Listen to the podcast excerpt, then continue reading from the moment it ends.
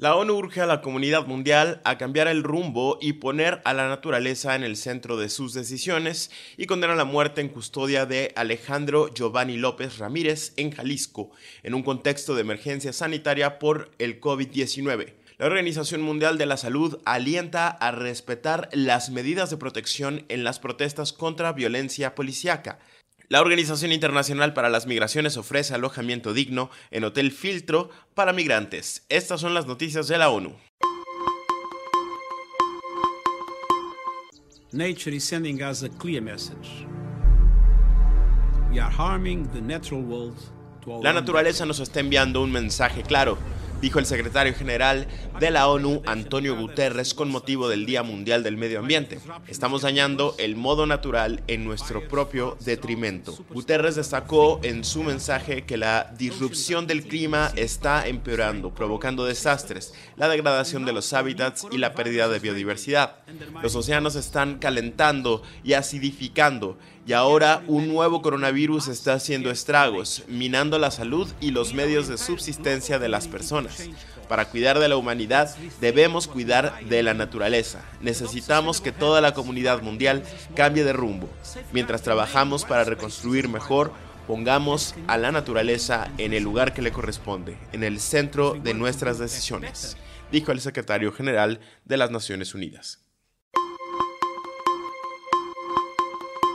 La Comisión Económica para América Latina y el Caribe, CEPAL, recordó que la resiliencia del continente depende en gran medida de la protección de la biodiversidad y por lo tanto, al ser un bien público global, es nuestro deber preservarla para las próximas generaciones. El Acuerdo Regional sobre el Acceso a la Información y la Participación Pública y el Acceso a la Justicia en Asuntos Ambientales en América Latina y el Caribe, Acuerdo de Escazú, constituye una guía en este camino hacia un desarrollo más igualitario y sostenible, señaló Alicia Bárcena, secretaria ejecutiva de la CEPAL. Este acuerdo es conocido hoy como el Acuerdo de Escazú y constituye el primer tratado regional ambiental de la región y es el único derivado de la Conferencia de las Naciones Unidas sobre el Desarrollo Sostenible Río más 20. Además, es el primero en el mundo en establecer disposiciones específicas para la promoción, protección y defensa de los defensores de derechos humanos en asuntos ambientales.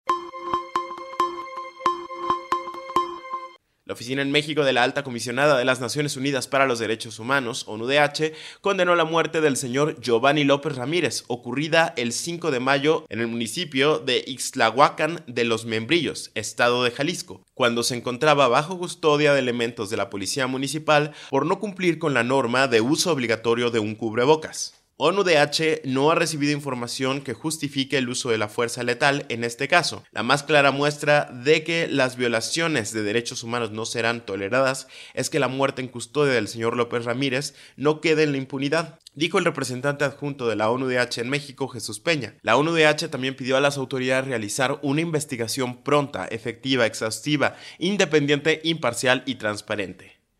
Además recordó a las autoridades del estado de Jalisco que de acuerdo con el protocolo modelo para la investigación legal de ejecuciones extralegales, arbitrarias y sumarias, conocido como Protocolo de Minnesota, las muertes ocurridas cuando una persona se encuentra bajo custodia del Estado, como fue el caso del señor López Ramírez, se presumen como ilícitas y de responsabilidad del Estado.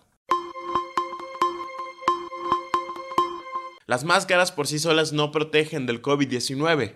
La piedra angular de la respuesta en cada país debe de ser un enfoque integral que consiste en encontrar, aislar, diagnosticar y atender cada caso y rastrear y poner en cuarentena a cada contacto, dijo el doctor Tedros Adhanom, director de la Organización Mundial de la Salud, en conferencia de prensa. La Organización Mundial de la Salud ha lanzado orientación actualizada sobre el uso adecuado de mascarillas para prevenir la transmisión del COVID-19 basada en el análisis de nueva evidencia y una amplia consulta con expertos internacionales. La OMS aconseja el uso de mascarillas para todo el público en lugares donde sea difícil el distanciamiento físico, especialmente las personas mayores de 60 años o con afecciones subyacentes. En áreas con transmisión generalizada también se recomienda su uso para todas las personas que trabajan en áreas clínicas de un centro de salud, no solo para los trabajadores que tratan pacientes con COVID-19. El señor Tedros Adhanom advirtió que las mascarillas pueden crear una falsa sensación de seguridad que lleva a las personas a descuidar medidas de higiene y el distanciamiento físico. Las mascarillas no reemplazan el distanciamiento físico, la higiene de manos y otras medidas de salud pública sí, dijo Tedros Adhanom. En el marco del surgimiento de protestas sociales alrededor del planeta, el director de la OMS también alentó a los manifestantes a tomar medidas de protección ante el alza de casos de COVID-19 a nivel global. La Organización Internacional para las Migraciones, junto con organizaciones socias, han abierto el Hotel Filtro para migrantes que necesitan pasar la cuarentena en Ciudad Juárez, en el norte de México, en la frontera con Estados Unidos, donde se han quedado más de 50 personas migrantes hasta dos semanas bajo supervisión médica antes de acceder a alguno de los 17 albergues que hay en Ciudad Juárez, pero que han cerrado sus puertas a nuevos ingresos.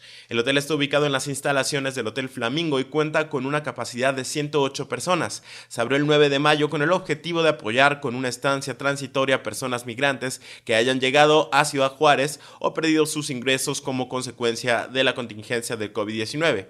En Ciudad Juárez se estima que han transitado entre enero y mayo de 2020 al menos 11.000 personas migrantes, 8.000 de las cuales fueron deportadas desde Estados Unidos en esos meses. Entre ellas, cerca de un millar son mexicanos desplazados por la violencia y poco más de 2.000 retornados. Entre esas personas migrantes, la OIM estima que algo más de 1.200 se encuentran en albergues y entre 4.000 y 6.000 personas se encuentran dispersas en la ciudad, en alojamientos por cuenta propia o en situación de calle. Estas fueron las noticias de la ONU. Yo soy Luis Arroyo. Hasta la próxima.